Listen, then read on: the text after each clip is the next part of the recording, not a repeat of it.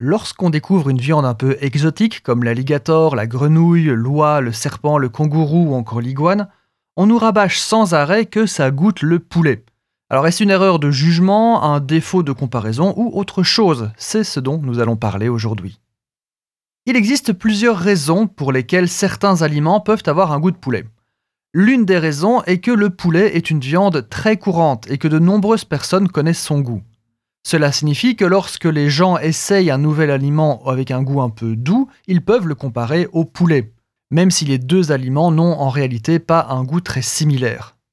Une autre raison pour laquelle certains aliments peuvent avoir le goût de poulet est qu'ils sont cuits de la même manière que le poulet.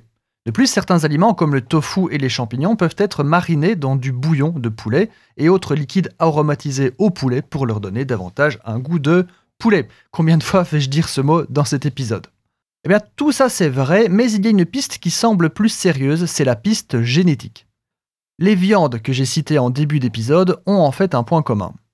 Alligator, la grenouille, l'oie, le serpent, le kangourou, l'iguane partagent avec le poulet le 2-méthyl-3-furiantol. Alors, le 2-méthyl-3-furiantol ou le 2-M3F est une substance qui se développe à la cuisson de ces viandes et qui est un grand marqueur responsable du goût de poulet.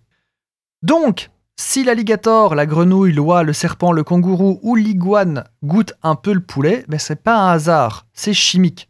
Et tout ça, c'est dû au fait qu'il y a bien longtemps, ces animaux partageaient un ancêtre commun du temps des dinosaures.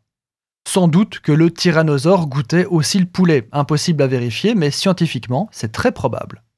Une petite annonce sérieuse, l'aventure continue, le bateau est toujours à flot, seul le capitaine change. Votre émission Chose à savoir gastronomie continue, mais nous changeons d'animateur. Alors, rassurez-vous, tout se passe en bon terme, hein. c'est moi qui ai décidé de remettre mon tablier car j'ai d'autres horizons, d'autres challenges qui se profilent donc, j'ai dû faire ce choix douloureux. Enthousiaste de la gastronomie, je vous dis donc au revoir et peut-être à bientôt dans un autre format. Pour les épisodes de ce podcast, restez à l'écoute, un nouveau capitaine reprend la suite.